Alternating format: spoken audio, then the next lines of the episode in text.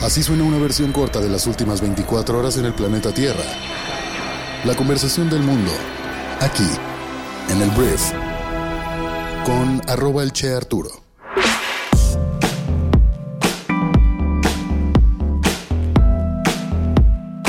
Muy buenos días, bienvenidas, bienvenidos a esto que es el Brief para este martes 5 de septiembre. Yo soy Arturo Salazar, tu anfitrión y uno de los fundadores de Briefy, y en este podcast vas a informarte con un resumen de las noticias que debes conocer el día de hoy para ser una persona bien informada. Muchísimas gracias por estar aquí, vamos a comenzar con esto que es el Brief.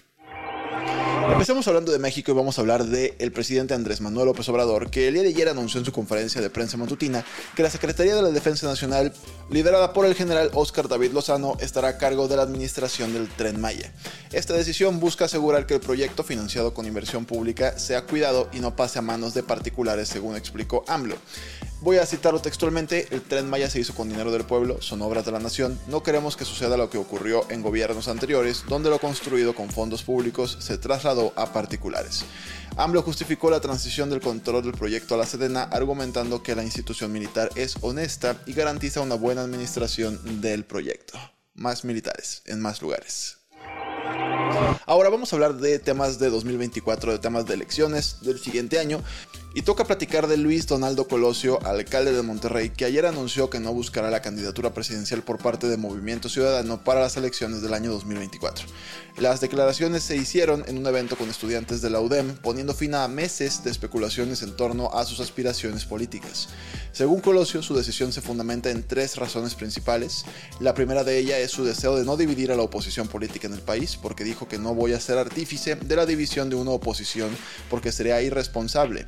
Además, Colosio considera que aún le falta preparación para asumir el cargo político más alto de México y dijo, no nos olvidemos de que tengo muy poco tiempo de haber ingresado a la alcaldía, hay muchas cosas que necesitan madurar, empezando por mi persona.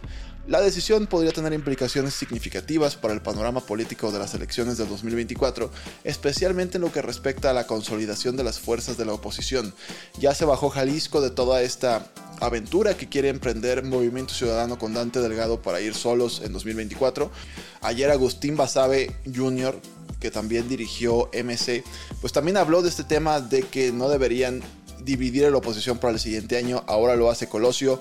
No sé si Samuel García, que en teoría es de este mismo grupo en Nuevo León, también va a decidir bajarse del barco o va a continuar y más bien todo el mundo se está desmarcando para que él sea el candidato natural para ir con MC a la elección del año que sigue. Pero por lo pronto, Luis Donaldo Colosio Jr., que era una persona muy bien posicionada, o sea, las encuestas han hablado de él bastante, se baja de la contienda para el próximo año.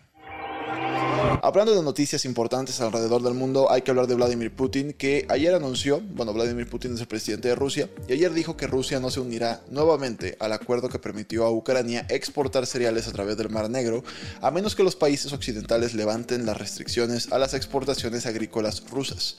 Sus comentarios se produjeron después de conversaciones con Recep Tayyip Erdogan, el presidente de Turquía, quien ha estado tratando de persuadir a Putin para que reviva el acuerdo.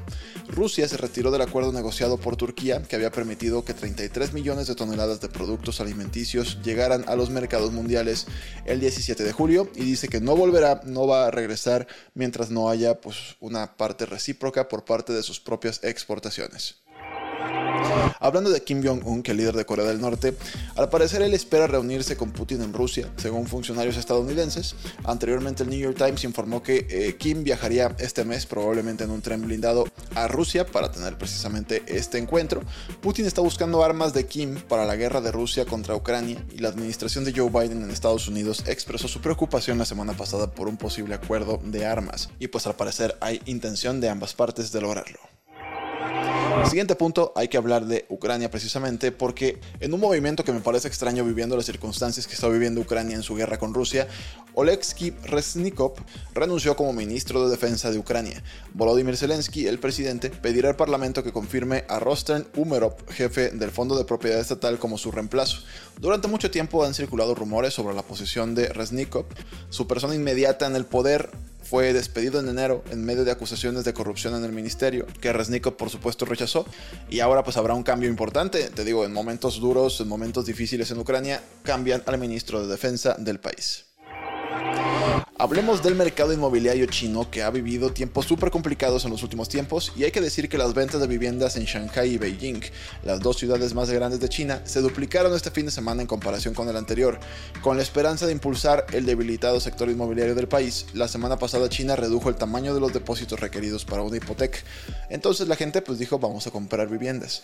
Mientras tanto las acciones de Country Garden, un constructor de vivienda chino en dificultades, se dispararon después de que anunció un acuerdo con algunos de sus acreedores para reestructurar los pagos de deudas internas.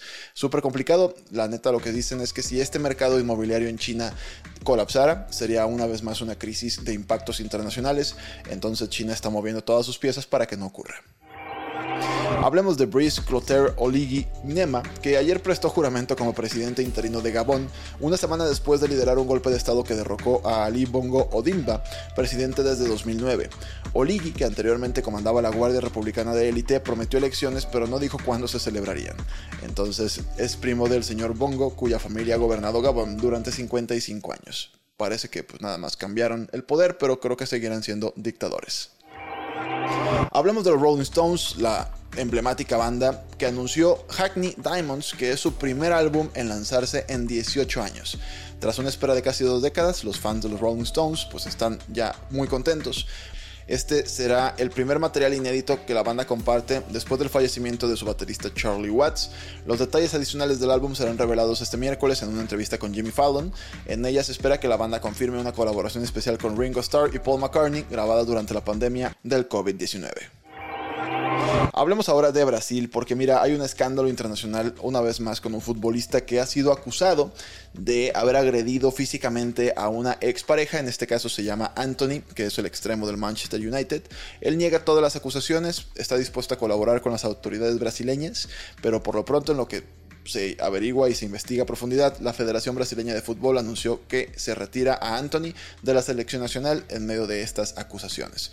Entonces se hicieron públicos estos hechos que según la federación deben ser investigados y bueno, un escándalo más en el mundo del fútbol y también en el Manchester United porque bueno, si eres fan del Manchester, recordarás que se vivió apenas todo el tema de Mason Greenwood, también acusado de abuso con su pareja. Entonces, bueno, es lo que está ocurriendo con Anthony.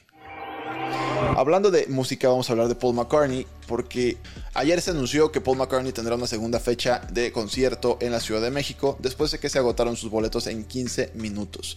El concierto original era el 14 o es el 14 de noviembre, y te digo, se agotaron muy rápido por parte de el ex Beatle, y anunció que el jueves 16 en el Foro Sol de noviembre también habrá una nueva fecha. La preventa de boletos comienza hoy a las 9 de la mañana, mientras que la venta general se abrirá el viernes 8 de septiembre desde las 2 de la tarde.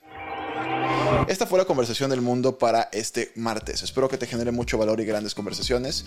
Recuerda que puedes probar Briefy, que es nuestro MBA de bolsillo, durante 14 días totalmente gratis. Y en nuestra plataforma vas a encontrar el contenido educativo de negocios más valioso de aproximadamente 45 suscripciones diferentes y servicios en un solo lugar bajo un mismo precio. Entonces es la mejor herramienta para desarrollar tus habilidades de negocios en 15 minutos al día. Muchísimas gracias una vez más por estar aquí y nos escuchamos el día de mañana en la siguiente edición de esto que es el brief. Yo soy Arturo, adiós.